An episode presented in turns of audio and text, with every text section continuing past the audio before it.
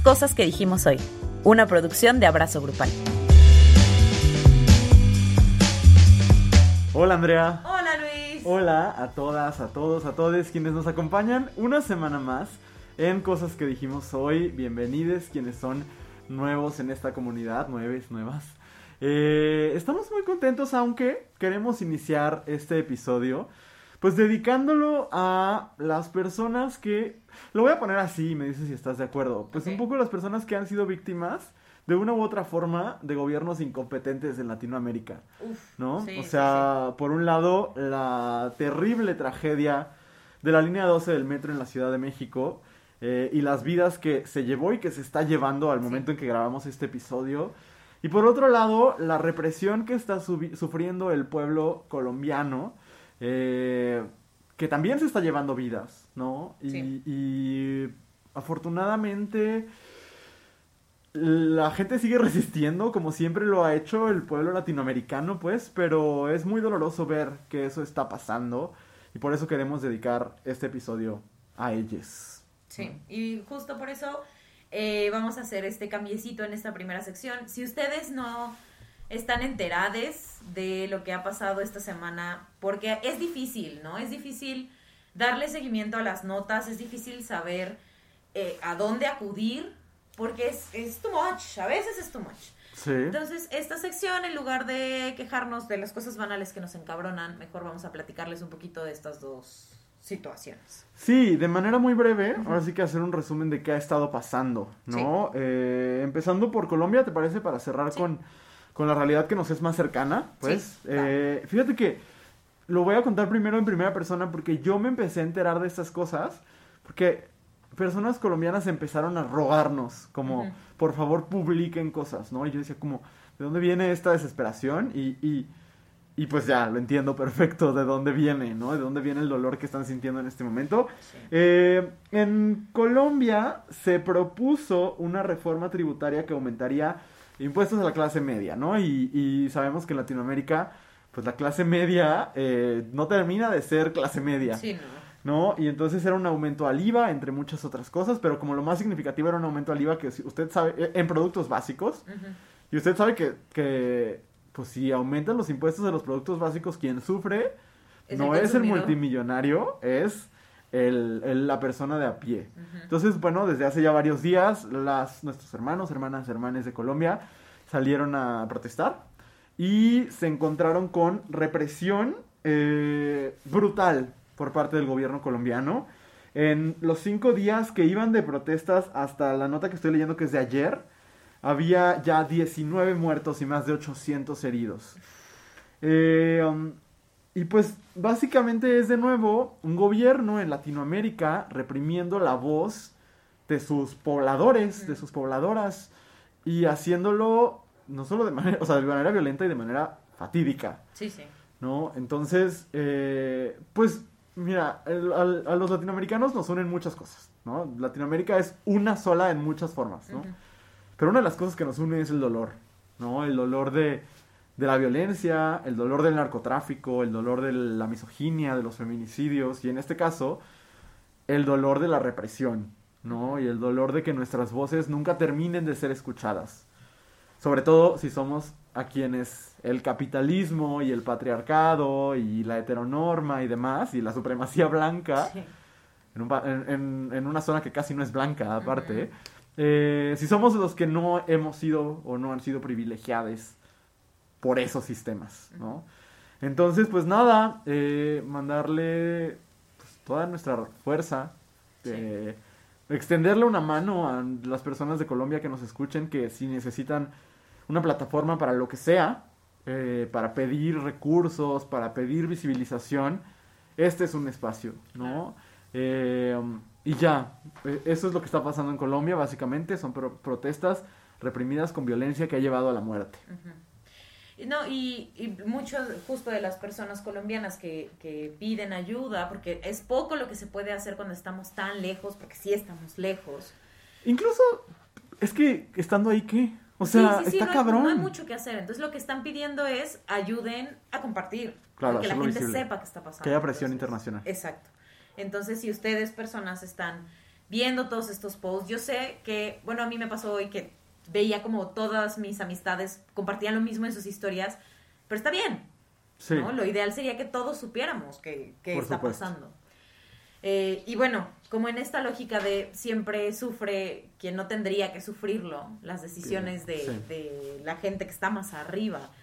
El día lunes, que es, eh, fue 4, no, 3 de mayo, Así es. alrededor de las diez y media de la noche eh, colapsó una parte de, el- La línea de la 12. línea 12 del metro de la Ciudad de México. Eh, esta línea es como una línea muy problemática, Así siempre es. ha sido muy problemática desde que se construyó, hay como muchas inconsistencias en eh, las licitaciones y demás, desde las decisiones de hacer la línea eh, no subterránea, sino por arriba, que lo, lo vuelve mucho más barato. Y bueno, era una línea muy querida por mucha gente porque conectaba partes de la Ciudad de México que no están como en el en las cercanías de, de donde se mueve el dinero de Ciudad de México. ¿no? La Ciudad de México es gigantesca, pero todo lo que no es la delegación Benito Juárez le llaman periferias, ¿no? Y es, es terrible. Se desploma esta, esta parte de la línea 12 del metro y hasta al día de hoy, que es 5 de mayo, tenemos reportados 25 fallecidos. Así es. Eh, Entre ellos niños. entre ellos niños, esa- exacto. Entonces, eh, es. Ahora sí que no, no quiero sonar como comercial de Ricardo Anaya, pero sí da muchísimo coraje. Cañón. Porque es, es gente que va regresando de trabajar. Es gente que necesita usar el transporte público, que en medio de una pandemia que no se ha acabado porque no hemos tenido suficientes vacunas en México por decisiones pendejas, because that's what it is. Eh, es gente que tiene que tomar el, el- el metro para ir a trabajar, para poderse eh, regresar a sus casas y ver no solamente que esto es, esto no fue un accidente, esto era algo que se pudo haber prevenido, que era una, una parte del metro que ya se había reportado varias veces que estaba, eh, que tenía fallas, eh, que después del terremoto del 2017 había quedado dañada Ajá. y no se hizo nada. Sí. Eso no es un accidente, eso es, es, Negligencia. es negligencia y, y pues qué dolor. Sí. Eh, ahora, ahora estamos en México y en México se pueden hacer cosas. Por el amor de Dios, no vayan a donar a nadie que no sea la Cruz Roja o que no sea Topos MX. sí. Por favor. Porque son a final de cuentas las personas que están ahí, que ayudan a rescatar gente, que son quienes meten las manos al fuego literalmente por quien lo necesita. Entonces no hagan donativos para nadie. Total. Honestamente, en estas situaciones, las únicas personas que apoyan son las personas de esas dos organizaciones. Y ya. Ningún partido político, ningún influencer, ningún nada hace absolutamente nada. Entonces, si están en México y están en las posibilidades económicas de hacer un donativo a estas dos instituciones, por favor, háganlo. Porque honestamente es lo que se puede hacer. Eso y este año hay elecciones. Sí. Y las elecciones importan. Totalmente. ¿no? Sobre todo considerando que quien construyó esa línea del metro, eh, si nos escuchan personas de la Ciudad de México, quien construyó esa línea del metro y quien estaba con la responsabilidad de arreglarla son quienes probablemente sean los candidatos de Morena para la es. presidencia eh, dentro de tres años. Entonces, sí creo que, que se tiene que considerar y, Sí. y que, que nuestro, digo yo no voto en la Ciudad de México, Ajá. pero sí, pero donde ponemos nuestro voto en todos lados dice cosas.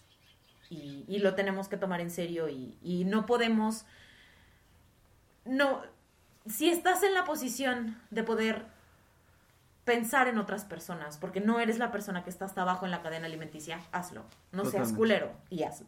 Sí. Y, y de verdad que también da mucho coraje ver la miseria de querer sacar raja política de Ay, esto, sí. ¿no? De querer decir, pero yo, o sea, fue Morena y nosotros no, ¿no? Porque aquí fue claro que fue, bueno, no, en ese momento no era Morena, pero claro que son funcionarios que, que son parte de la administración actual. Sobre todo, quien está encargada del metro en esta administración lleva tres accidentes, Sí. tres. Entonces, eh, pero también es horrible ver la como eh, la politiquería barata de decir, entonces vota por mí. No es momento. No. Estamos en un momento de luto nacional. Y no se puede lucrar así con el dolor de la gente, porque Nunca. al final de cuentas es lucrar y no se vale. No se vale. No hagas campaña, haz algo. del dolor de la gente. Exactamente. Muy bien. El episodio de hoy eh, va a ser, no, no va a ser el episodio humorístico, pero tampoco va a estar en este tono de luto en el Sí, que no. estamos ahora. Pero nos parecía importante eh, platicarlo con ustedes. Sí. Vamos a un corte y cuando regresemos, antes del tema de la semana, les vamos a platicar algo que vivimos Andrea y yo el día de hoy. Y que nos tiene muy felices. y Que nos tiene muy felices y que también nos parece importante compartirlo con ustedes. Entonces, Pausa y volvemos. regresamos. Si te gusta lo que estás escuchando, no olvides seguirnos en tu plataforma de podcast favorita o en todas. Estamos de regreso en cosas que dijimos hoy y bueno, Andrea, antes de empezar con el tema del día de hoy vamos a hablar sobre cosas machistas que tenemos normalizadas, ¿no? Y va a estar spicy el episodio Ajá, de hoy, va a dar para la controversia como el pasado, que muchas gracias por pelearse con los haters quien lo hizo. Ay, sí. Eh, síganlo haciendo, pero antes de eso les queremos contar lo que vivimos el día de hoy.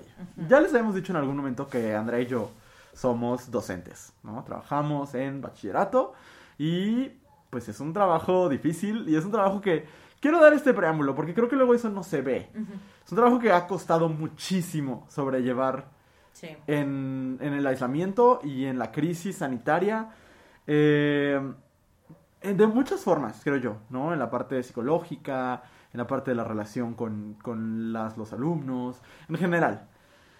Y pues hoy nos vacunamos, como parte de la Estrategia. Nacional de Vacunación. Eh, a los docentes, como saben, se les está poniendo la, bueno, se nos está poniendo la vacuna Cancino, eh, que es de una sola dosis, es la vacuna que viene de China. Y nos vacunamos hace algunas horas, eh, en la mañana, pues estamos grabando en la noche de un miércoles, del miércoles 5. Y en la mañana nos aplicamos la vacuna. ¿Cómo, cómo estás? Mira, una parte de mí está muy feliz. Sí. O sea, a mí no me cayó el 20 de que neta me iban a vacunar hasta que yo estaba sentada viendo la aguja venir hacia mí. Totalmente. Este. Y Fue como muy que rápido. Muy rápido. O sea, no estuvimos ni una hora en el lugar donde nos vacunaron. No, no. No, este. Nuestra cita era mm, 8.40 de la mañana, llegamos nosotros 8.10 porque ñoños. Ajá, y salimos 8.25, ¿no? No, sí salimos 8.46. ¿Sí? Ocho- pero pues pues fue ni 40 minutos. Sí. Entonces fue todo muy rápido. La verdad es que creo que estuvo muy bien organizado. Yo me sentí muy apapachada, me regalaron galletas y Sí. teníamos mariachi de fondo. Sí.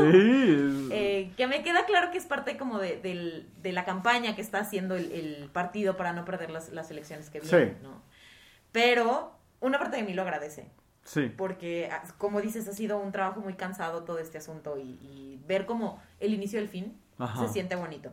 However, si ando vibrando medio bajo. Andamos madreadillos. Sí. Yo tengo, no diría fiebre, pero febrícola. Ajá. Ya sabes. Eh, pero no queremos espantarles, al No. contrario. Queremos un poco que sepan que con todo y los pequeños síntomas que tenemos aquí estamos grabando y creo que nos escuchamos bien. Ajá, y no, no es como que nos estemos muriendo, ¿no? O sea, y además creo que este asunto de, sí, sentir como si te fuera a dar gripa, es un precio muy pequeño a pagar. Muy. Y no podemos obligar a nadie a que se vacune, eh, literalmente no podemos Ajá. obligar a nadie, aunque sean sus papás, Sí. don't. Pero sí, este, pues entender que es parte de, Sí. ¿no? Que, que no pasa nada, que it's expected, es lo que se espera que suceda en tu cuerpo, porque están a final de cuentas están metiendo algo extraño. Pero si comemos salchichas. Total. No, Andrea, y o la calma. No pasa nada. La Sí. calma que sientes. Yo, yo de verdad, o sea, queríamos platicar de esto para decirles, a ver, eh, no pasa nada grave. ¿No? Yo incluso tengo ciertas alergias. Consulten con su alergóloga, alergólogo antes de, de- de aplicarse la vacuna. Todo bien. y, y vaya, yo sé que muchos de ustedes dirán, pues sí, pues yo quisiera, pero no puedo ahorita. Sí, Cuando les toque o cuando les toque a sus familiares, ayúdenles. sí. Ayúdenles a hacer el registro, acompáñenles. Si tienen que pedir el día en el trabajo, ojalá se los puedan dar. Es bien importante. Y lo que se respiraba en ese momento, espero que no haya sido COVID, pero lo que sí se respiraba en ese momento, eh, que aparte estuvo muy cuidado, y era un poco eh, de esperanza también, de llegar y decir, híjole, se ve todavía no tan cerca, pero logro ver el final Sí. de este túnel tan oscuro. Cañón.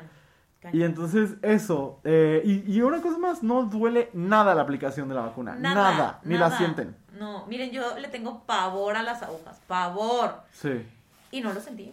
O sea, ni una lágrima derramé del estrés. totalmente. Esto fue muy hermoso, la verdad. Y sí, la verdad es que sí, cuando les llegue, la que les llegue, vacúnense. Como les llegue. Ajá, les llegue, sí. ajá. Yo entiendo que puede haber muchas dudas de lo que sea, pero si tu duda no es, ¿me puede hacer una reacción alérgica? Hazlo. Sí, O sea, tiene muchos más beneficios de lo que te puede totalmente. este, de lo que te puede llegar a afectar. Y si tú eres una persona que cree que te van a instalar un chip, no te preocupes, seguramente vas a tener mejor recepción en tu celular. Entonces también es un pro. Así Sí. que vacúnense. Vacúnense, por favor. Creo que es por todes. Y pues nada. Queríamos hacer este, queríamos compartirles esto porque es un día especial para nosotros. Esta pandemia ha sido dolorosísima de muchas formas. Sí. Entonces, digo, afortuna- tenemos la fortuna de no haber perdido familiares cercanos. Eh, pero, pues ha sido angustiante para todo el planeta. ¿no? Difícil, claro. Entonces, bueno, nada más eso. Eso. Y ahora sí, Vamos, vamos a con platicar con bueno. ustedes sobre el machismo cotidiano, podríamos decirlo así, Sí, y normalizado. Sí, ¿no? Las cosas que hacemos todos los días o que se hacen en ciertos espacios todos los días y que son profundamente machistas, pero que están vistas como una cosa más, ¿no? Lo que tiene que ser. que es algo normal. Incluso natural. así. Ajá, exacto. Así es, entonces, eh, creo que por el acomodo que tenemos los va a tener que ir leyendo yo, ¿verdad? ¿O Ah, tú- yo lo- Ah, yo tú lo lo tienes ahí a la mano. Sí. Perfectísimo. Muy bien, pues bueno, vamos a empezar. Y con todo gusto, eh, voy a leer yo la primera, ¿te parece, Sí, Andrea? Sí, adelante. Muy bien, aquí estamos haciendo unas, eh, unos ajustes estratégicos, no pasa absolutamente nada. Eh, y entonces les voy a contar lo primero. Acuérdense, para quien es nuevo aquí, le preguntamos a nuestros seguidores, seguidoras, seguidorks, eh, que, ¿cuál es eh, la conducta machista que tenemos más normalizada? Una cosa así. Y entonces seleccionamos las que más repitieron o las que nos parecen más interesantes. Si a usted se le ocurre una ahorita, mándenos DM y las platicamos en el próximo episodio o en un post, en una historia, Bueno, una historia, claro. en lo que quieran. Entonces, lo primero es, alguien pone que es súper machista que como hijas se atienda a los hermanos va- varones. Y que la mamá sea la última en sentarse a comer. O sea, que las mujeres de la casa atiendan a los hombres de la casa, básicamente. Sí. Y es una conducta que supongo que poco a poco, pero muy poco a poco, se va entendiendo que está fea, pero que todavía está presente en la mayoría, bueno, no, no sabría decir si en la mayoría, pero en muchísimas familias mexicanas por lo menos. Sí, cañón. Y que implica un supuesto orden natural en el que las mujeres están hechas para servir Sí. a los hombres. Mira, yo me acuerdo eh, en mi casa el- esta lógica de que tenía mi papá, de porque mi mamá tuvo la, la fortuna de, porque lo- yo lo agradezco, como hija lo agradezco, de poderse quedar en casa con nosotras Ajá. y dedicarle toda, todo su tiempo a nosotras. Al cuidado. ajá. Ajá. Y entonces mi papá manejaba esta lógica de, pues es que yo estoy afuera todo el día trabajando y Ajá. llego cansado. Ajá. ¿no?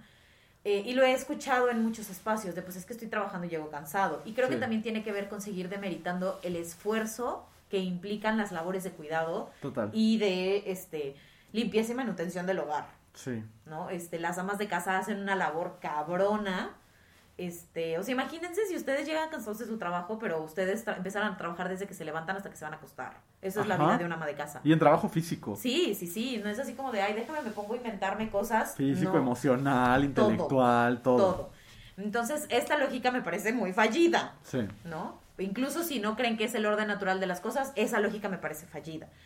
Y el entrenarnos como mujeres a siempre tener que servir a los hombres también me parece... Pues pro- entiendo que viene de un lugar de, pues es que así va a ser, entonces vete acostumbrando. Claro. Pero pues sí, sí, mejor no. sí, sí, nos dejamos de acostumbrar a hacer... Por supuesto. Cada quien que se sirva su plato. Porque aparte la hija, si no se acostumbra, pues después pues no lo va a aceptar. Ajá. And that's the point. Ajá, Además, exacto. dejemos de normalizar tener que servirle a la gente, que cada quien agarre su plato y se sirva. Claro, es muy La sencillo. neta. Ajá.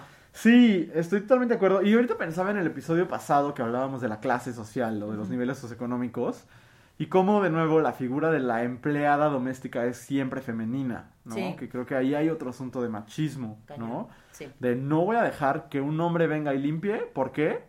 Bueno, primero, muy pocos hombres lo quieren hacer, ¿no? Y buscan otro tipo de labores. Pero aparte de eso, yo he escuchado como no me da confianza ese hombre. Ajá. Y la sí. idea es, es que eso no está en su naturaleza. Y eso es muy peligroso. Lo es. Muy bien. Muy bien. ¿Qué más nos llegó, Andrea? La siguiente es decir ya te puedes casar cuando ¿Esa? sabes hacer X cosa. Creo que nadie la ha cuestionado. O sea, sí, obvio sí. Sí. Muchas, muchas teóricas. Pero me refiero como en el día a día sigue súper presente. Sí, sí, sí, yo eh, reconozco que la digo un montón. Este, pero es esta lógica de, ay, ya sabes cocinar, ya te puedes casar. Ay, chinga. Para lo mismo, ¿no? Para servir a un vato. Exacto, y además nos lo dicen a las mujeres. Sí, claro. Porque jamás le van a decir al hombre, ay, ya sabes hacer arroz, porque los, los hombres no, no les enseñan a hacer arroz en su casa. En mi defensa, yo tampoco aprendí a hacer arroz Ah, en mi tampoco. casa. Pero, no sé, me parece muy ridículo, Sí. ¿no? Que además tengas que aprender a ser una persona funcional para casarte. Para Y- estar con una persona que no es funcional. Ajá, ese es el pedo. Y que fíjate que yo he escuchado luego que se lo dicen a vatos como chiste. Y de nuevo es, el ser mujer es, Es un chiste. es un chiste. Ah. Ajá, es lo que da risa. ¿no? Sí, La feminización sí. del otro. Sí. Y eso es un problema. Y de verdad, este asunto de saber cocinar es supervivencia. O sea, si no saben cocinar, ¿cómo esperan comer? For real. No, y, y cuántas historias no conocemos de personas que, o sea, de hombres que llegan a su casa y no comen Porque no hay nadie. porque no hay nadie que les haga de Ajá. comer. Sí. ¿No? O, o sea, no puede ser más inútil. Sí. Es, es impresionante. No, y además está este asunto de... por- también, híjole. Luego, si mi papá escuchara estos podcasts, diría, pinche culera, se la pasa ventilándome, pero pues ni modo. Así es la vida. Una habla desde la experiencia, pero en mi casa, Ajá. mi papá siempre presumía de, yo sí sé hacer las cosas, pero no me toca. Ah. Y dices, guay, tienes hambre, cocina. Total, porque no me tocaría. Ajá. Porque no era su labor, era labor de mi mamá, mientras mi mamá estaba haciendo X cosa. Órale. Pero pues es otra vez este asunto de creer que tienes que ser servido. Total. Y güey, ¿quién crees que eres? Sí, fíjate que ahorita que veía el siguiente punto, me parece que es va sobre lo mismo y refleja cómo muchas cosas están tan adentro de la cultura que no, o sea, que, que están súper naturalizadas, ¿no? Y nunca las cuestionamos porque es el orden natural de las cosas. Ajá. Por ejemplo, el regalar licuadoras, cocinas, Uy, eh, utensilios de cocina, de limpieza, el Día de las Madres. No lo hagan. Eh, híjole, es que si tú crees que estás celebrando a alguien dándole más chamba, Sí, no mames. es un problema. O sea, es como si tu jefe te diría, felicidades, porque haces un gran trabajo, ahora te tienes que quedar hasta las 10 de la noche. No, trabaja más, chingale más. ¿Por qué? Porque es tu responsabilidad. Y no lo es, ¿no? Y, y luego la publicidad, Andrea, toda está enfocada a eso. Los Sí. descuentos que hay esos días, nunca verás en descuento Los perfumes. Pues a lo mejor los perfumes más o menos, pero jamás, por ejemplo, ¿qué te gusta un taladro? Ah, no, ¿cómo? Claro, un maletín. Sí, pero fíjate, te digo de los perfumes porque es algo que yo he notado en mucha gente. Ok. que la que digo no es mi caso y probablemente no sea el tuyo porque somos personas cercanos con o sea somos cercanos con nuestras mamás Totalmente. Pero hay mucha gente que no sabe nada de su mamá más que es su mamá Sí. y entonces si le o sea si es de cuestionarse cuando le preguntas oye ¿y a tu mamá qué le gusta No sé. no sé Ajá. no manches Totalmente. Debes saber qué, qué le gusta hacer con su tiempo, qué le gusta comer, qué comería ella todos los días si no tuviera que cocinar para los demás. Eso, son preguntas importantes. Muy. que no le hacemos porque porque la figura de la mamá está como muy hecha a un lado muchas Sí. veces y no es otra no es una persona es una mamá Sí. por eso digo ¿por qué no hay descuentos en otras cosas que la mamá pueda disfrutar no que tú digas Sí. yo sé que hay un perfume que le encanta a mi mamá pero nunca se compra porque le duele el codo eso es lo que le tienes que regalar a tu mamá Sí, no cosas que refuercen su supuesto rol natural. sí totalmente totalmente Muy bien. ¿Qué más? eh... Ay, este es un pedo. Ah, sí. Elogiar a un hombre por ayudar en la casa o ser buen padre. Híjole. Mira. mira, me dio mucho coraje. Lo sentí en mi estómago. Ay, se me atoró algo. No te mueras. Ya estás vacunado. No Ya. momento. Sí, sí. Pero este me enoja un montón. Porque además es una conversación que hay cada vez que se habla sobre, sobre la elección del cuerpo de las mujeres, por ejemplo. Sí. En cuestión de la maternidad. Ajá. que decimos, pues si tú no tienes la posibilidad de gestar, entonces no te toca opinar sobre la interrupción del embarazo, Por supuesto. ¿no? Este, y siempre es como de, y si un hombre sí quiere ser padre, es su, que adopte. O sea, Claro. es su asunto, que adopte, ¿no? Sí. Cuando la realidad, no nada más de México, sino de muchos países, es que la figura del padre es una figura ausente. Y no solamente cuando físicamente no está.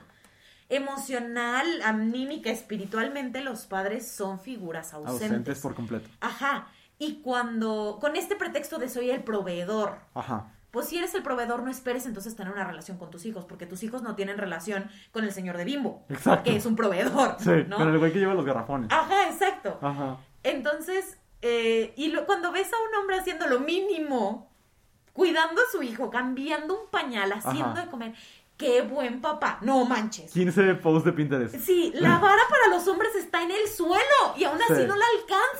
Sí. It's amazing. Sí, es terrible. Y decir en general que, que tu marido te ayuda, ¿a qué te ayuda? A hacer lo que es su responsabilidad. Ajá. O sea, tú no le ayudas al gobierno pagando impuestos. Es que otra vez volvemos a la palabra ayudita, Ajá. ¿no? Que, se, que suena buena onda. Ajá. Que fue algo de, que, de lo que hizo mucho ruido la semana pasada. Cañón. De, es que no, sí es que se escucha feo decir eh, responsabilidad o se escucha Ajá. difícil, eh, feo decir empleado. It is what it is. Piérdale Sí. el miedo a las palabras y aprendamos a usarlas como son. Creo. Ay, me, me- dio mucho coraje. Perdón. Total. No, y fíjate, el siguiente tiene que ver con el coraje. ¿no? Ok. Y es decir, que las mujeres que no, o más bien que ponen límites o tienen carácter, pues yo pondría entre comillas fuerte, porque eso es como subjetivo, eh, está- o son conflictivas automáticamente o están en sus días. Híjole, híjole, híjole. No, a ver. A ver. Uno, Ajá. yo no sé qué les hace creer a los hombres que las mujeres cuando vamos a estar menstruando Ajá. somos seres incontrolables. Sí. ¿No? Pues la cultura popular. Totalmente, totalmente. Como, co- además, por ahí hay un post sobre, sobre este tema, pero sí creo que este asunto de que se le eche toda la culpa a nuestras hormonas, como si los hombres no tuvieran ciclos hormonales y como si los hombres no fueran las personas más Mm. emotionally driven del universo. Ah, pe- pero no saben. Mucha gente no sabe que los hombres tenemos ciclos hormonales. Bueno, entérense. O sea, antes Sí, de obvio, hablar, obvio. estudien. O sea, no, no es justificación, más bien No, es algo no, que... no. Y además, también este asunto de que creen que las mujeres somos demasiado emocionales y entonces nos gana el enojo. Güey, ¿has visto a un hombre hablar? They don't talk. Gritan. Sí. All the time. Uy, y a todo sí. el mundo. Sí. Es impresionante. Y este asunto de que las mujeres somos difíciles y no te caemos bien, José Luis. Ay, qué hueva. qué hueva. Que tú tengas la capacidad mental para resolver solamente un rompecabezas para un niño de tres años y que todo lo demás te parezca difícil, no es mi responsabilidad. Por supuesto. Ay, no, es que me, me- me da donde me duele. Y de nuevo, el, el conflicto está pensado como algo masculino. Y está pensado como algo negativo también. Porque ser una mujer confrontativa no significa que seas una mujer difícil. O no significa que seas una mujer violenta. No es lo mismo. Sí. Entonces, pues no, ni modo. Deal with it. Yo siempre pelearé por las mujeres confrontativas. Sí, claro. Sí.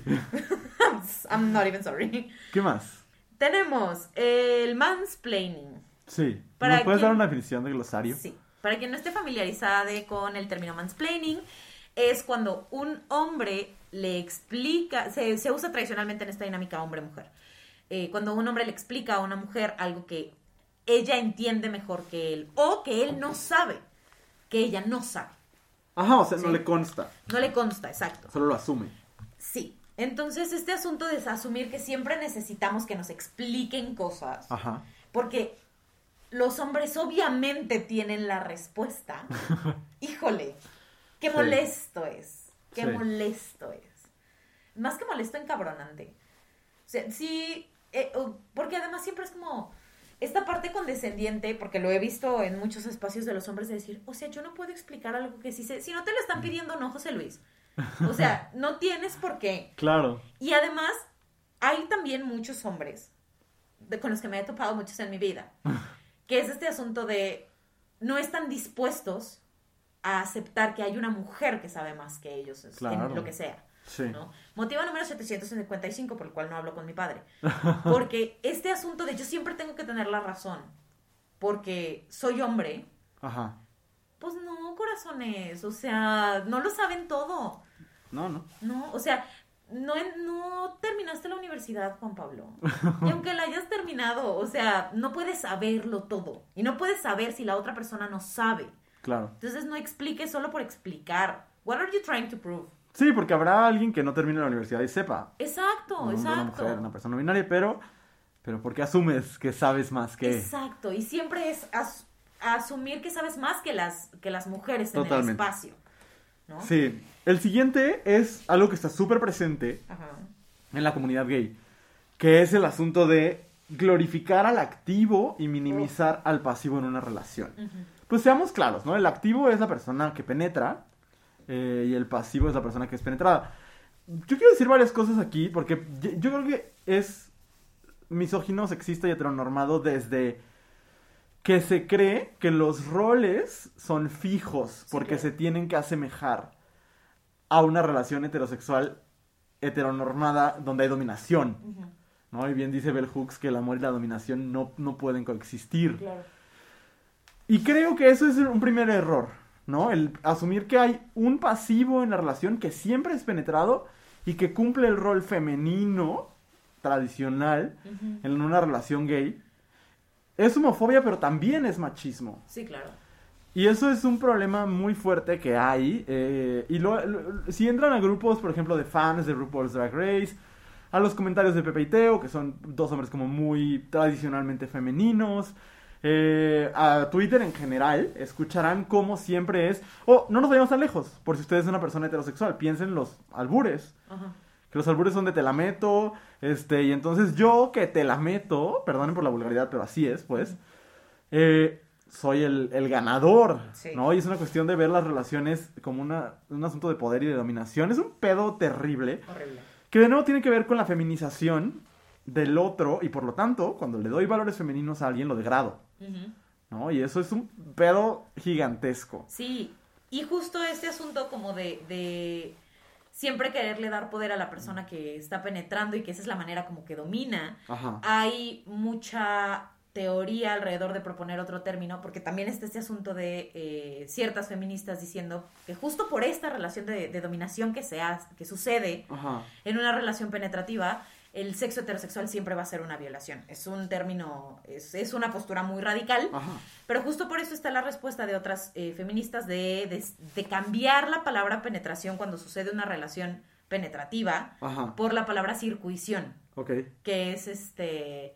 Me, me puse medio ñoña, I'm sorry, pero eh, me parece que es, que es bonito, porque la palabra circuición se refiere a abrazar. Ok. Y entonces de ser un acto de, de yo te penetro y yo te vulnero, es como un... Yo te recibo. ajá, exacto. Y, Sí. y le cambia la connotación. Sí. Y puede ser muy bonito y lo que ustedes quieran, pero sí la connotación de dominación se tiene que ir diluyendo somehow. ¿Sabes qué me parece bien interesante de esas conversaciones? Que siempre salen las intersecciones, justamente, ¿no? Al rato, hace rato hablamos de las empleadas domésticas y aquí hablamos de cómo algo es a la vez misógino y homofóbico. Claro.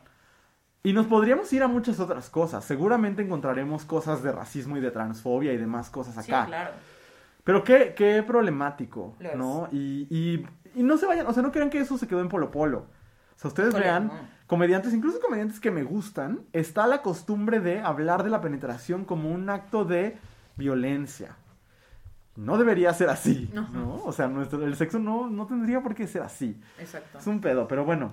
Eh, ¿Qué sigue, Andrea? Sigue el ser caballerosos o que los hombres deben cuidar a las mujeres. Ok, vamos a zanjarlo. Ajá, Es que yo soy bien caballeroso, no me interesa. ajá. Nadie lo necesita. No necesitamos de la caballerosidad, necesitamos de la amabilidad generalizada. Eso. No necesitamos que seas un caballero. A la única que le importa, no, a nadie le importa.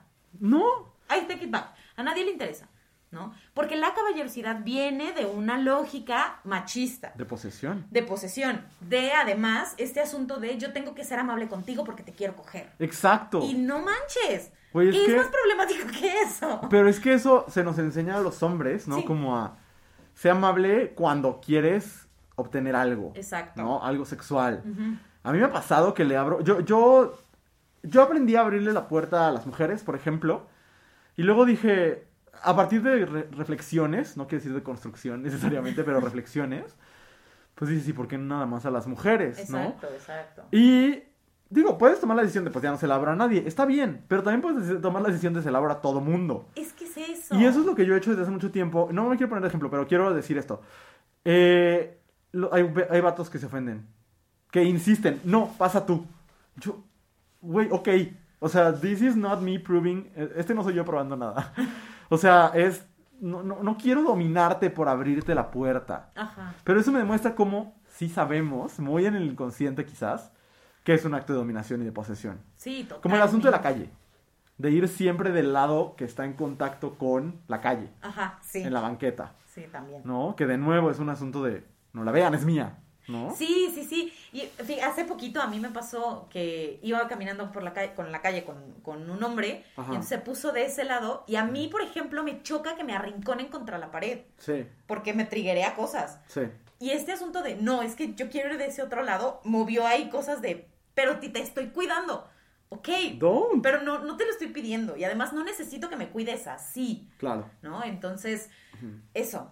O sea, sí, la caballerosidad sí es machista y no me interesa lo que tengan que decir al respecto. No me interesa lo que tengan que, cómo la tengan que defender. Porque ¿cuál es la razón de no ser amable con tu compa? Exactamente. Con tu papá. Exacto. con Y no tu jefe? necesitamos que sean caballerosos con todo el mundo. No necesitamos caballeros. Necesitamos hombres pensantes. Amabilidad, empatía. Exacto, exacto. Entonces solamente aprendamos a ser amables con todo el mundo y ya. Esto no está en las cosas, pero creo que algo que parte de la caballerosidad es el lenguaje que se usa para referirse a la, a, la mujer que es deseada por un hombre heterosexual. No, por un hombre homosexual no, porque pues no deseamos mujeres. A veces. Este. pero, este. Ya se me fue. Ah, sí. Es que, amigos, me siento a, a tres cuartos. Este. Pero, eh, ¿cómo se dice? Ando con una niña. ¿No? Una niña bonita. Y es una cuestión de infantilizar, Ugh. pero también de volver. Y digo, también, yo que nosotros que trabajamos con adolescentes, también hemos escuchado que las mujeres también, también dicen un niño. Sí, Pero creo que tiene otras implicaciones. sí, totalmente. Eh, no sé, en general creo que el lenguaje caballeroso también es... Todo lo que es caballeroso es problemático. Sí. Sea amable con todo mundo. Si quieres ser un culero por naturaleza, pues destiérrate. Sí, nobody cares. O sea- o sea y además, y sí, también eliminemos estas palabras de caballeroso y dama, we don't care. Dama. Ew. Guácala. Sí, está horrendo. ¿Sabes qué? A mí me estresa mucho la palabra varón. Porque me da. Como, siento- lo siento como que tiene que ver con la realeza, ¿sabes? Como con sí. títulos nobiliarios. Ajá, sí, suena chistoso. Sí. It's a great word. Varón. Suena I hate padrísimo. it. Muy bien. ¿Qué más? ¿Me toca a mí? Eh, sí, pero si quieres la leo. No, aquí lo tengo ya. Ay, que siempre le den la cuenta al hombre. Tiene que ver con lo mismo. Sí, con exactamente lo mismo. O sea, y este asunto de... A ver, es que seamos como bien, bien honestas con nosotras mismas. Sí. Ningún hombre paga la cuenta de nadie porque dice, ay, Te quiero invitar a una comida. te quiero invitar a una comida. Ah, yo te Trae invito. otras connotaciones. No, men, bueno, Es broma, es broma, es broma. o sea... Pero no, no, o sea, no sucede. Ajá. Tiene otras implicaciones. Te enseñan a pagar. Es como en el internet, que decimos, si el internet no te está cobrando, entonces tú eres el producto. Ahí pasa lo O mismo, morritas. Ajá, pasa lo mismo. Claro. ¿no? De si él está pagando, es porque después vas a eh, está esperando que tú pagues de alguna manera. Por supuesto. Y no y con esto no estoy diciendo que esté mal invitarle algo a alguien, ¿no? Ajá. Todas lo hacemos. Siempre. Ajá. Ajá, porque tenemos vínculos y parejas y amigues y Es todo. más, invítenme más cosas. No. Invítenos más cosas, no pasa nada. O sea, no, no hay nada de malo en invitarle algo a alguien. Pero Sí. cuando es en un asunto de yo soy el que paga porque es el rol que tenemos, que debemos tener y es lo que me toca y después a ti te toca otra cosa, Claro. aguas. Porque si no lo hago, soy menos hombre. Exacto. Y es que ahí ya hay un problema desde la construcción de hombre. Sí, ¿no? Pero cañón, bueno. cañón. Luego Pero pasamos unos libritos. ¿Qué más, Andrea? Dice, eh, ay, híjole, lo normal que se nos hace que un vato mayor de edad se ligue a una chavita de 15, 16. Y aquí sí quiero decir algo que me parece importante. No es nada más el vato que está en la universidad que tiene una novia de prepa. Ajá. Son muchas cosas. O sea, sí, porque después dicen, para el amor no hay edad. No, sí hay. o sea, y sí hay, hay términos para referirse a eso. Y cuando hay unas diferencias de años, de 8 años o más, para arriba o para abajo, Ajá. sean mayores de edad o no, ahí hay algo. Sí, Y it's not cool. sí. No estoy diciendo que todas las personas mayores que se enamoran de personas más jóvenes sean personas malvadas. No. Porque no. Pero sí hay algo. Pues es un componente de poder. ¿no? Totalmente. Totalmente. Entonces, Este ejemplo no aplica porque es al revés, pero lo tengo que sacar de mi pecho. ¿Qué pedo con Lucía Méndez presumiendo que anduvo con Luis Miguel? She could be his grandma. sí, totalmente. Pero es que es lo mismo.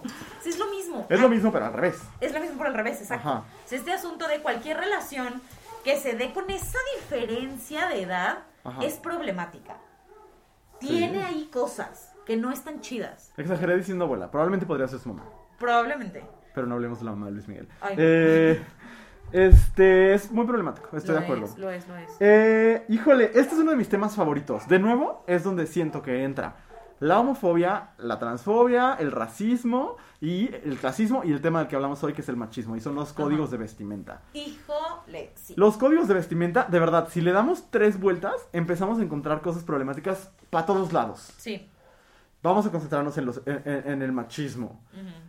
Cuando en los trabajos eh, tienen la convivencia familiar y el hombre puede ir en su bermuda mostrando sus piernas y la mujer no, porque pasa. Ajá. Cuando los uniformes de los colegios y escuelas están diferenciados de alguna forma, o sea, todo significa algo. Sí, O sea, claro. es uno de los axiomas de la comunicación, perdón.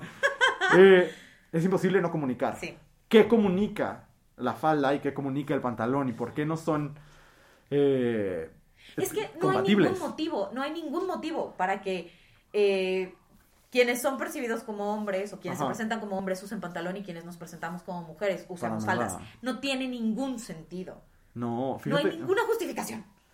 Yo tengo dos experiencias con eso. Una cuando en la Ciudad de México se cambió esa ley, Ujú. de que, que ya las mujeres podían llevar eh, Que se volvió pantalón. unisex el- el- Ajá, que se volvió unisex, porque también era al revés y eso es lo que, Sí. el ángulo que le quisieron dar. Yo creo que para esconder su enojo de la otra cosa Sí, también. totalmente. Me tocó estar en misa y escuchar cosas horribles. De, de, de, o sea, que Dios, cuando dijo que las faldas y que, ¿sabes? Me tocó estar en una ceremonia religiosa con un ministro de la Iglesia Católica diciendo que, pues, no estaba muy de acuerdo. O sea, como intentando ser progre, pero no saliéndole, ¿sabes? Ajá. Que no estaba muy de acuerdo, pero que, pues, este, había que respetar, pero que, pues, había que enseñarles bien a nuestros hijos. Ese tipo de cosas. Ajá. Ay, me acordé que hoy nos dieron una Biblia en la vacunación. Ay, sí, tipo, guay. Ahí están. Y lo otro eh, que pensaba es, yo cuando viví en Tierra Blanca, Veracruz, Ajá. por un voluntariado, las mujeres, mi compañera, Sol, a la cual le mando un beso, este, no podía ir a misa sin falda. Guay. El, era orden del diácono de la región. Nosotros trabajamos con, ya lo he dicho varias veces, una religiosa que es mi diosa. La sigo amando con todo mi corazón. Ella me enseñó a combatir la transfobia, o sea, sí. Ajá. Pero, y- pero la diócesis, los hombres, de nuevo, Ajá. lo que decían es falda no. ¿Por qué? Digo, más bien, pantalón no. No sé, no quiero asumir por qué. Pero, Digo. pero qué pedo. Y mira, cuando pasó eso de Ciudad de México, a mí me tocó escuchar de varios colegios Ajá. que tenían este, este intento de ser un poquito más progres. Porque, Ajá. por ejemplo, hay, hay como estos uniformes de gala. Ajá. Y en muchas escuelas el uniforme de gala para los, los hombres es Sí. que vayan bien peinados, con el uniforme siempre, Sí. y las mujeres tienen que ir con falda. Sí. Lo cual es ridículo, Ajá. ¿no? Porque a ellas las obligas a buscar algo especial para ese día Sí. y los hombres se van exactamente igual. Sí. Y dos, cuando se hacían estas propuestas de, pues vamos también a meter este asunto y tal, este, la respuesta de, de directivas era, pero es que se ven bien bonitas con su falda. Ay, póngasela. Sí, güey, o sea, ¿qué culpa tiene la chamaca? Claro. O sea, Así me que, ¿Qué parece culpa tiene la niña? Sí, totalmente, ¿qué culpa tiene? Sí. Entonces, me parece ridículo. Y por ejemplo, en los espacios de trabajo, como mujer, si te quieres ver, entre comillas, ¿no? Si te quieres ver arreglada, no que tengas que ir de falda, porque en los espacios de trabajo se están más aceptados los pantalones, de nuevo por la masculinización, la idea masculinizada del éxito y la autoridad, etcétera. Claro. Pero tienes que ir de tacones. Sí. ¡Guay! Son herramientas de tortura. Los odio. Estaba haciendo un ejercicio de imaginación ahorita, como, ¿qué pasaría si yo llevara un, un octavo de mi trasero de fuera a un antro? O sea, si fuera minifalda, vaya. Eh, no, no me lo estoy inventando, le ha pasado a gente que conozco, ¿no? No pueden entrar. ¿Y por qué las mujeres sí? No es una onda... eh, no, esta palabra no existe, pero hembrista, como alguien quisiera decir. Ah, ya ves, ahí están discriminando a los hombres. ¿A qué hombres? Ajá. A los hombres que se están feminizando de alguna forma. Exactamente, exactamente. Pues bueno, ya ni, ni platiquemos de las mujeres trans. Sí, no, no, no. y o de sea, cómo. No, ni, ni las dejan entrar. No, no, ¿No? no. Sí, todo esto es horrible. Y Los lo... códigos de vestimenta en general. Sí. Qué horror. horribles. Qué horror, ¿qué más? Yo te digo qué más. Dice, uy, este es su- también un problema. Cuando un niño le pegaba y molestaba a una niña en la escuela, le decían, es porque le gustas. Híjole. De, la normalización de la violencia. Luego, ¿por qué es violento este mi hijo? Ajá. ¿Quién sabe? No. ¿O por qué mi hija está con un hombre violento? Exacto, exacto. O la- las mamás de los niños, porque también me he escuchado decir de, ay, no, pues es que las niñas andan de voladas y tu señora, relájese. Eh, Kids. Ajá. O sea, no. Y sí, este, este asunto de es que quiere llamar tu atención. Personas, quieres llamar la atención de alguien, sea una persona interesante, sea amable. Claro. No, o sea, no. Y enséñenle a sus hijos, a sus hijos, a ser personas empáticas e interesantes. y- Totalmente. Y, a desarrollar talentos. Exacto. No a bulear niñas. Sí, no, esto, esto es horrible. Aunque es la premisa de, de mi chick, chick flick favorita. Eso pasa. Y, y luego tenemos que hablar sobre, sobre esa, ese evitar la contradicción. Sí. Porque también, we all do it. No hay manera. Sí, no hay manera. Pero, digo, hay límites, pero no hay manera, ¿no? De- Sí. Pero yo quería eh, poner otro ejemplo que ya se me olvidó. Pero Ay, ahorita perdón. lo recuerdo. No, no, no, era, era tu turno hablar, no, para nada. Pero este, estaba pensando ahorita en algo que tenía que ver. Ah, ya me acordé. Es que yo vi la voz Kids, usted sabe, y ya personas me molestan con que veo mucho TV Azteca. Es mi manera de encontrar un espacio en el que toda mi familia está junta. Pero, este, y la verdad es que también luego está padre. Entonces Ajá. nos aventamos la voz Kids. Y niño que cantaba, niño que Belinda, María José, eh, Camilo o Mau y Ricky, Mau y Ricky menos porque como son muy cristianos, Ajá. como que les daba miedito. Pero Belinda sobre todo les decía, "Ay, no, y María José, te están esperando muchas morritas. Ay, no. Y es como, a ver, uno, he's nine. Sí, no manches. Y hasta los niños se incomodaban porque los niños no tienen, ahora sí, ese chips. Uno se lo, se lo inserta, así como el que me insertaron en la mañana con la vacuna. Eh, y entonces, y mira, bienvenido sea el chip. Sí, totalmente. Pero, ¿qué pedo? ¿No? O sea, como el decirle, y yo he escuchado tías, abuelitas, no sé por qué viene, o, o yo lo he escuchado más de mujeres, porque luego los hombres no hablan y no tienen personalidad. Este, Yes. pero es este decir, te está- te- vas a tener muchas novias. A mí me lo dijeron muchas veces. ¡Ah, yo! Eh, sí, sí. A lo mejor esta es mi venganza, Andrea. Ay, no. Pero sí la sexualización de, la, de los niños y las niñas. De diferentes formas. De diferentes formas, porque a las niñas no le dicen, ay, te están esperando muchos novios. Al contrario, No. es, ay, ojalá no tenga novio hasta los 30. No chingue tampoco, señor. Ay, ya sé. O sea, has the time for that? ¿Quién cree que es? ¿Yo? No es verdad, no es verdad. Ay, se me atoró la saliva, una disculpa. Eh, es un problema, es un Sí problema es. muy fuerte y lo vemos mucho en, ahorita que hablamos de sexualización, de nuevo, la voz Kids y Pequeños Gigantes. Yo he visto, esto es real, a niñas en la voz Kids cantar La, Baja- la gata bajo de la lluvia, que tiene una línea que dice, si alguna vez nos vemos por ahí, invítame un café y hazme el amor. Y a niños, el niño que ganó la voz Kids, que canta precioso, eh, lo pusieron a cantar ya, una de Cristian Nodal o algo así, y toda era de te deseo, te quiero tocar, no sé qué, es como de, why are we teaching kids this? O sea, ¿por qué le estás enseñando a los niños a tocar mujeres o niñas? Y a las niñas a que le inviten un café y le hagan el amor, ¿sabes? Sí, Si no. no lo estoy diciendo yo, pequeños gigantes, con Galilea Montijo Sí, sí, sí. y Albertano. Sí, es, es muy problemático. Y por eso cuando está este argumento de la gente que se opone a la educación sexual integral, que dice, es que no le pueden enseñar esas cosas a mis hijos. Güey, se les enseña todo el Lo saben, tiempo. ajá. Están expuestos a eso todo el tiempo. Las familias lo hacen.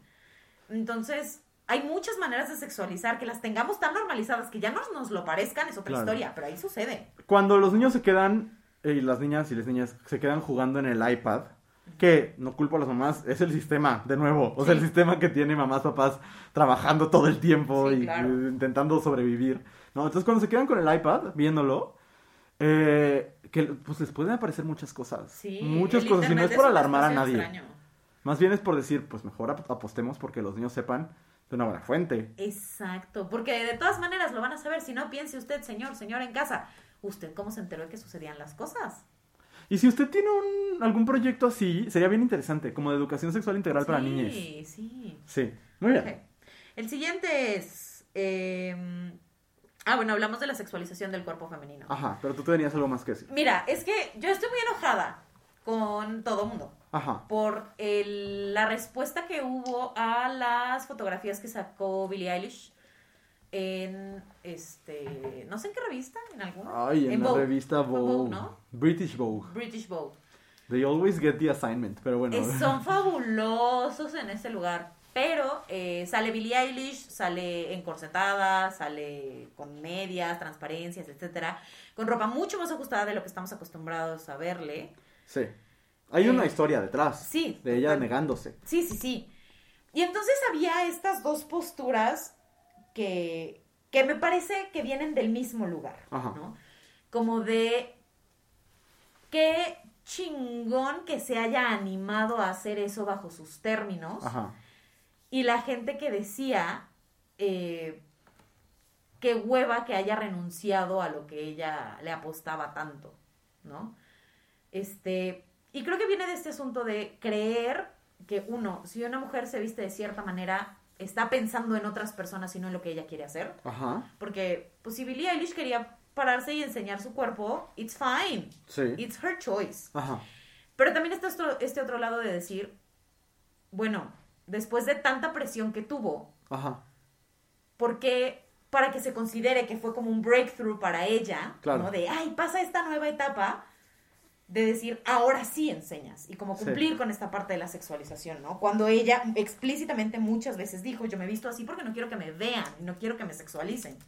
Lo cual de todas maneras no pasaba porque todo el mundo estaba súper emocionado cuando cumplió 18 años, y lo cual es muy problemático. Cañón. Pero sí creo que eh, no tenemos manera de ganarle en ese sentido, ¿no? Este, seremos juzgadas si enseñamos, seremos juzgadas si no enseñamos. Y también estaba la pregunta de si eh, Billie Eilish habría sido tan criticada y tan sexualizada si no tuviera el busto tan grande como lo tiene. Sí. Y, ay, güey, o sea, es como, she's 19. Es literalmente una adolescente. Sí. Todo lo que la gente tenga que decir sobre el cuerpo de un adolescente, no me importa qué tan en la figura pública que esté, me viene importando un carajo. Y mejor deberían ir a ir a decírselo a su terapeuta. No tenemos ninguna autoridad de comentar en el cuerpo de un adolescente. De nadie.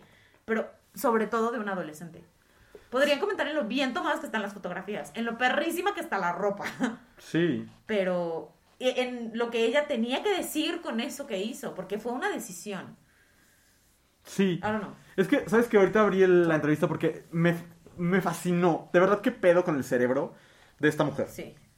Y, y, y, y de verdad diría de esta mujer y de su hermano, qué pedo. O sea, van a salvar el mundo. Sí, totalmente. Pero concentrándonos en esta morra, eh, habla de, de cosas bien interesantes en la entrevista. Y, y mucha de la entrevista va en torno a ella hablando de su cuerpo. Y es muy bonito. Se los recomiendo mucho en British Vogue. Porque habla de cosas que tú estás diciendo en este Ajá. momento. Pero pues ahora sí que desde. En primera persona. Claro. ¿No? Este. Y, y- y esta frase para mí es así. eh, Como pegadora. Primero habla de, de cómo el. eh, a veces el sexualizar cuerpos. No solamente puede ser sexista, sino muchas veces es racista. Sí. ¿no? Y entonces, este, dice, por la forma en que siento que el mundo me ve, nunca me he sentido deseada. Pero esa es mi vida en realidad, aunque eh, no sé si tengan que ver con, con la fama. Eh, y luego eh, dice, de repente eres una hipócrita si quieres mostrar tu piel, y eres fácil y eres una puta, y no sé cómo traducir horse y ya dije puta para slot, pero bueno, eso. Y dice, si lo soy, estoy orgullosa. Mi, yo y todas las chicas lo somos. Eh, y a la verga, fuck it. este, dice, mostrar tu cuerpo y mostrar tu piel o no, no debería tomar ningún respeto de ti.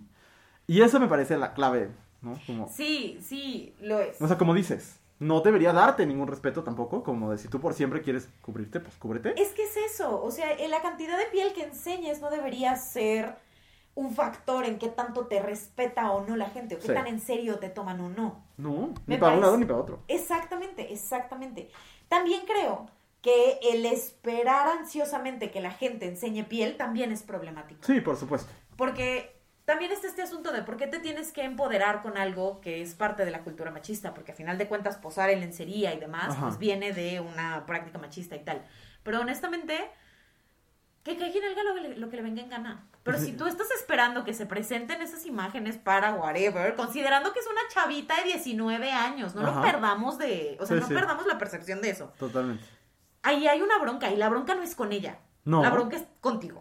Sí, sí, porque ella tomó la decisión. Sí, y está bien, y está bien. Totalmente. Nada más aquí voy a hacer un último paréntesis Ajá. y hablar de, rápidamente, de que la sexualización del cuerpo femenino tampoco tiene que ver es necesariamente con cumplir estándares eh, canónicos de belleza. No. ¿no? Porque luego está esta discusión, estos comentarios pendejos de, pues a ti no te van a hacer nada o no te van a, Sí. acosar, etcétera, porque ni estás tan buena y ni estás tan guapa. Y créanme, it does not happen. Totalmente. O sea, nuestros cuerpos son sexualizados todo el tiempo, literalmente, sin importar cómo te ves. Sí, Y es terrible. por supuesto. Ok. Y mm, sí, este vamos a, a lo siguiente que dice, ay güey, esto es como de tarjeta del Día Internacional de la Mujer que manda Horrendo. alguien estúpido. Eh, que digan, a las mujeres no hay que entenderlas, solo amarlas. Ay, vete a amar a tu cuna. O sea, ¡qué horrible! Güey, aparte, ¿qué definición de amor tienes? Sí. Si es el criterio que quieres aplicar a todas las mujeres del mundo. Ajá. Guay. Ay, no, no, no, no, qué molesto, qué molesto. Además, si no entiendes a alguien, no le amas. Realmente no. Claro. Sea, Este asunto de que el amor es ciego es una pendejada. Es lo que, nos, lo que le dijeron a nuestras abuelas para que no se fueran de los lugares donde eran violentadas. O sea, y donde eran ignoradas, además. Sí, O sea, no, no, no. sí, por completo. Ay, no, qué problemático. Uy, es que la siguiente es... Oh, da Ay, urticaria. el pedir la mano de la hija cuando se va a casar. Sí. Es, y, y se sigue haciendo y me parece terrible. Este asunto ritualístico de pasas de ser la posesión de un hombre a ser la posesión de otro hombre. Ajá. Mira, no, no puedo. Con eso y con que cuando se casan, todavía en el 2021, lo primero Ajá. que hacen es decir, ay, ahora eres fulanita de no sé quién. No soy de pinches nadie. Sí. De pinches nadie. A mi mamá la han regañado familiares por no ponerse de su, el apellido de mi papá. Ay, no. Sí, sí. Y bueno, y en- está también de la chingada en cómo funciona en, en los países anglosajones. Claro, también está de la chingada que la mujer sea la que, este, tra- tradicionalmente carga en su vientre, en su útero al bebé, y luego el primer apellido es el del papá. Sí, sí, Why? sí. Totalmente. Ay, pues porque vivimos en un mundo patriarcal, Obvio, como no, dirían eh, mi Ramírez y la Palina en su bonito podcast. Ok. Este. ¿Me va a mí? Sí. Decir que una mujer lesbiana es un desperdicio. De nuevo, primero, decirle desperdicio a cualquier ser humano Es fascista. Sí. O sea, eh, no hay otra. O sea, ¿quién pensaba que las personas eran desperdicios? Pues Hitler, Ah, totalmente. ¿no? sí. O sea, ¿quién nombra como desperdicio a los seres humanos un fascista? Eso como uno. Y dos, este es un asunto que quizás volvamos a hablar en unos capítulos cuando Ajá. hablemos de homofobia. Sí. Porque esto es lesbofobia también. Totalmente. Son las dos cosas. Sí, ¿no? totalmente. Pero también, también creo que eh, las mujeres lesbianas y en general todas las mujeres que nos relacionamos con mujeres, eh, hay un trato eh, misógino extraño. Por ¿no? supuesto. Este, la sexualización que se hace de, de las mujeres y demás, que, que permea hasta allá, es horrible. Y además, yo no, eh, la, la autopercepción de los hombres, como para decir, ¿de qué te estás perdiendo si no estás conmigo? De nada. Sí. De absolutamente nada. O sea, está cabrón la autoestima Sí. que tiene un no, hombre la promedio. delusion. O sea, el- ah, sí. No, it's Sí. beyond me, me trasciende.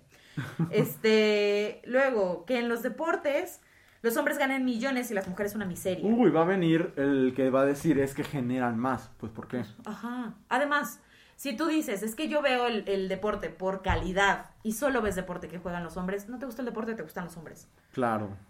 Y, Y no tiene nada de malo. No. Pero acéptalo. exacto, es que es eso. O sea, Sí. that's not very straight of you. No.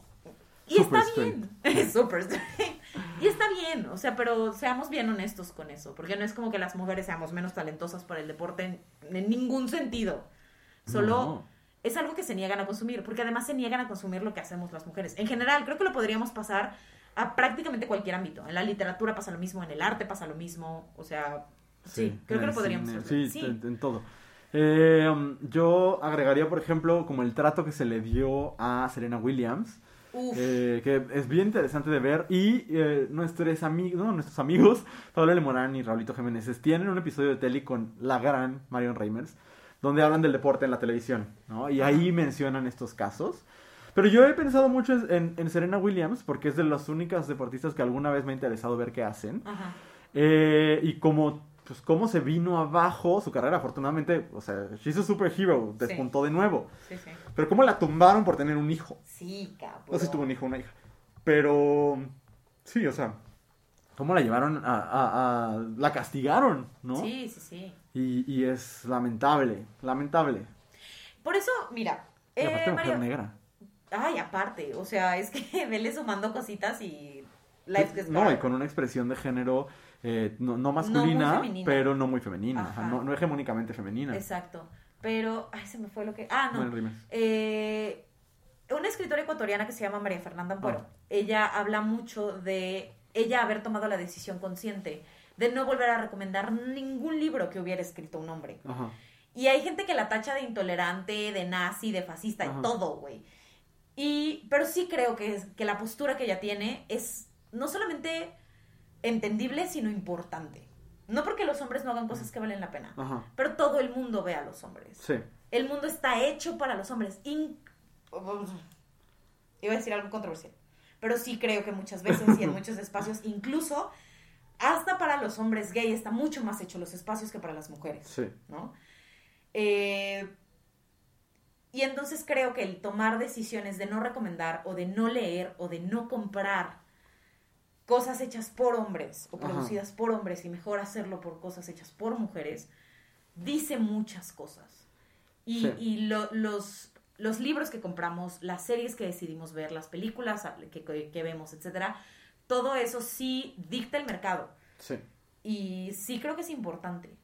O sea, yo sí he dejado, hay muy pocos hombres que se mantienen como en mi, Libre. en mi librero. Ajá. Bueno, no literalmente, pero sí en las cosas que sigo leyendo. Ajá.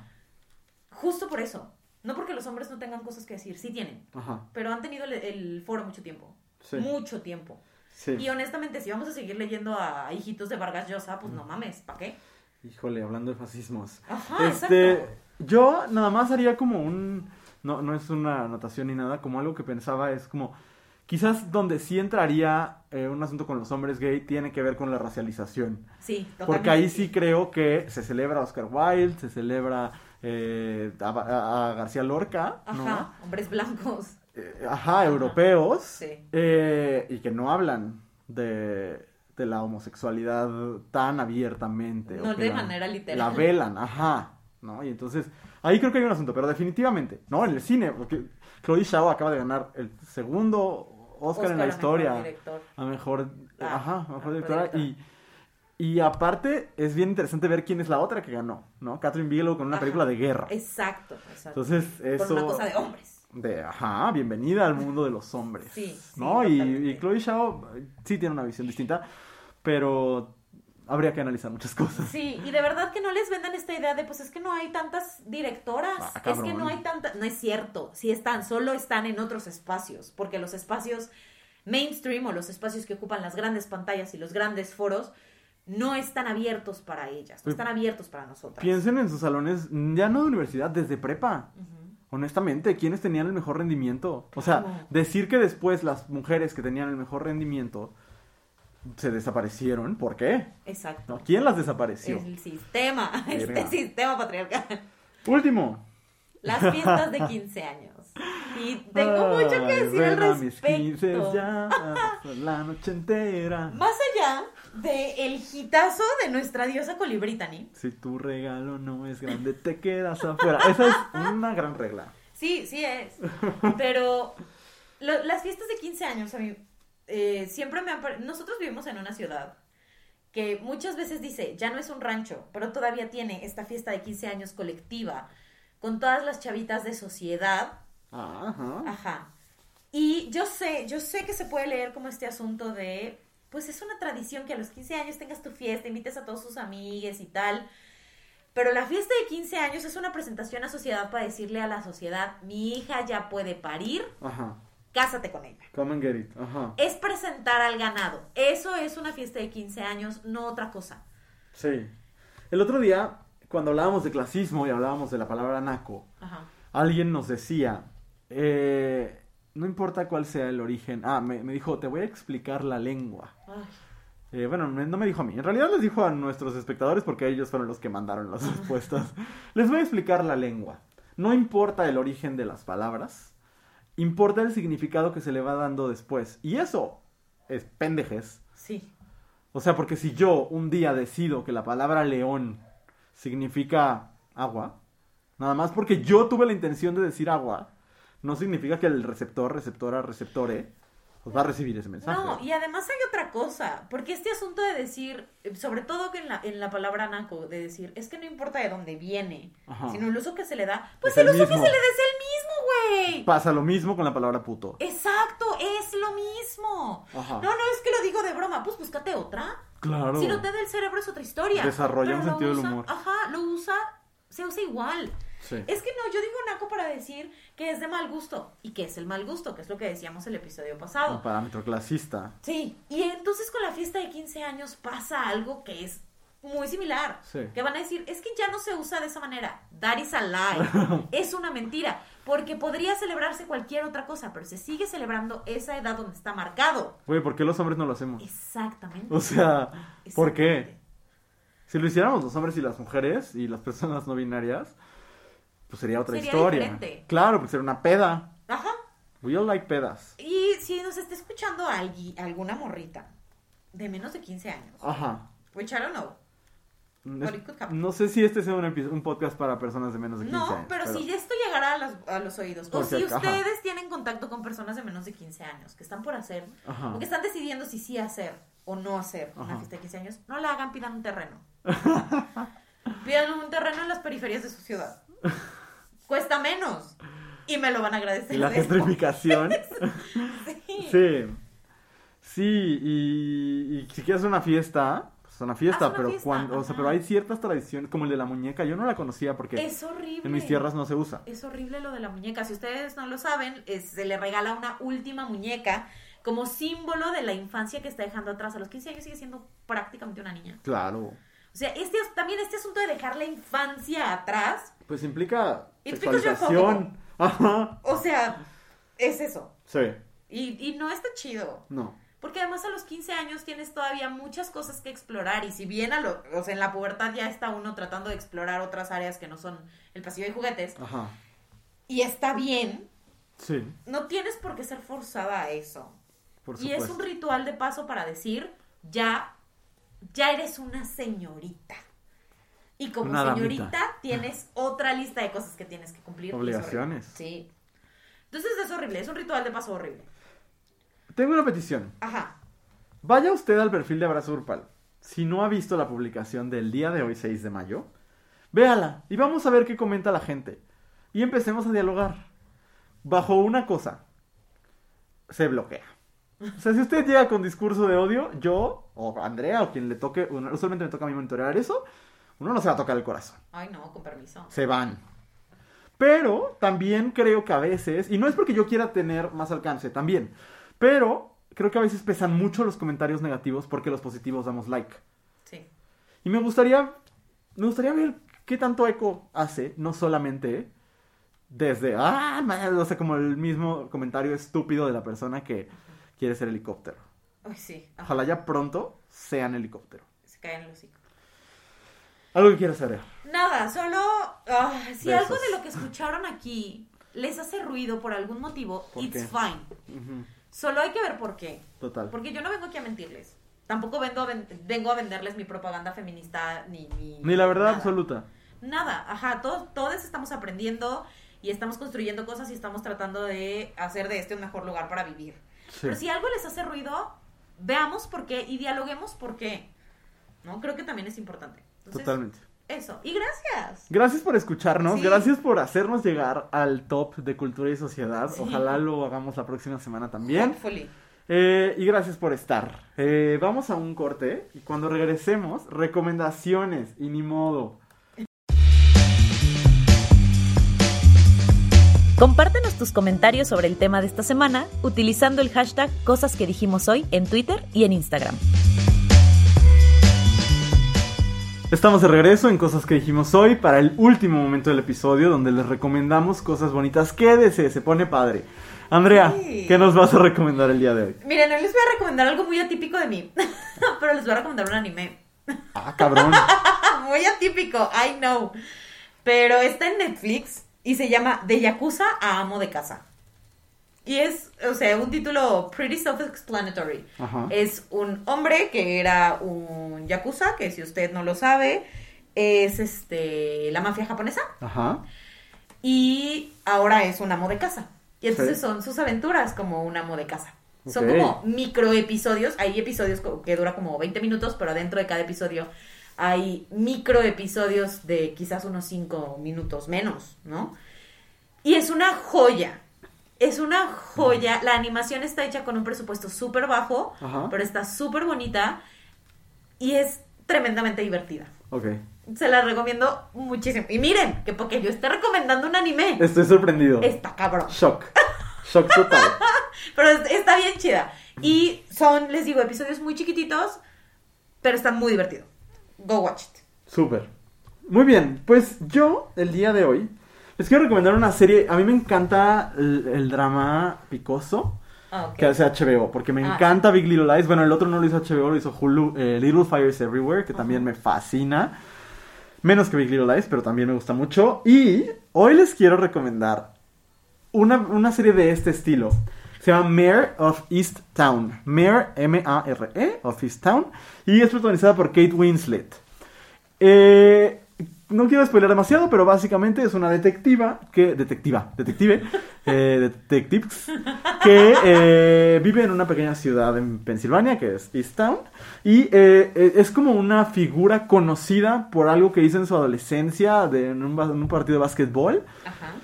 Pero vive en la soledad total, está de luto por un hijo que perdió y vive como en una situación emocional muy frágil. Ajá.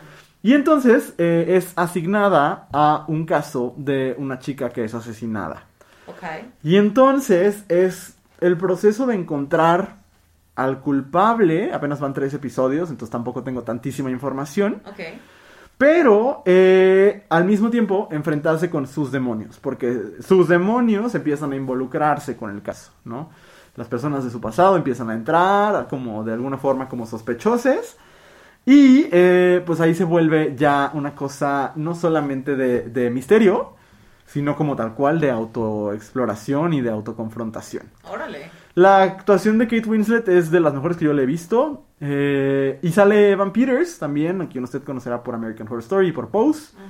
eh, la primera temporada de Pose. Y está para entretenerse, picarse y de repente verse confrontada con realidades duras del trauma, de, del dolor del pasado y demás, ¿no? Entonces se las recomiendo mucho, está en HBO, la app de HBO Go es una reverenda mierda, pero eh, si lo pueden lograr ver, yo lo tuve que ver en mi computadora porque mi televisión crashea. Ah, sí.